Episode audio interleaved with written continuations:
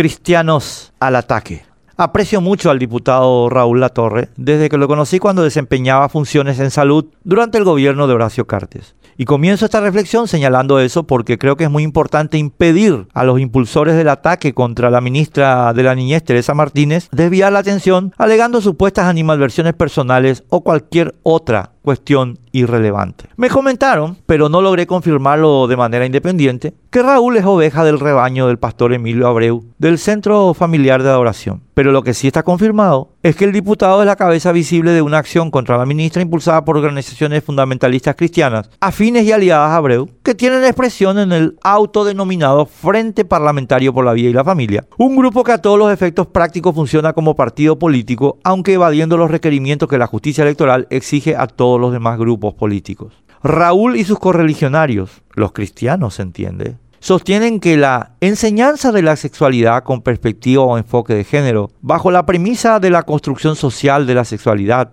o la autopercepción, transgrede el mismo bien jurídico protegido en los casos de abuso sexual en niños, la indemnidad al ser expuestos ante información que altera la percepción natural del ejercicio de la sexualidad humana, interfiriendo o dañando su proceso de formación adecuada de la personalidad y alterando su identidad. Por lo tanto, al impartir en los entes públicos educación a niños y adolescentes bajo esta perspectiva o enfoque, se estaría cometiendo abuso infantil institucionalizado. En síntesis, debe impedirse proporcionar información durante el proceso escolar a los niños. Hay que mantenerlos en la ignorancia, o peor, sometidos a la moral sexual cristiana, fruto de la antinatural y enfermiza aversión de la sexualidad del amargo San Pablo. Raúl y sus aliados no quieren que los niños accedan a información, pero bombardean a todos los niños desde que nacen con su absurda mitología sobre el diablo y el infierno, con la que temorizan a las frágiles e indefensas mentes infantiles para someterlas a la obediencia de pastores como Abreu.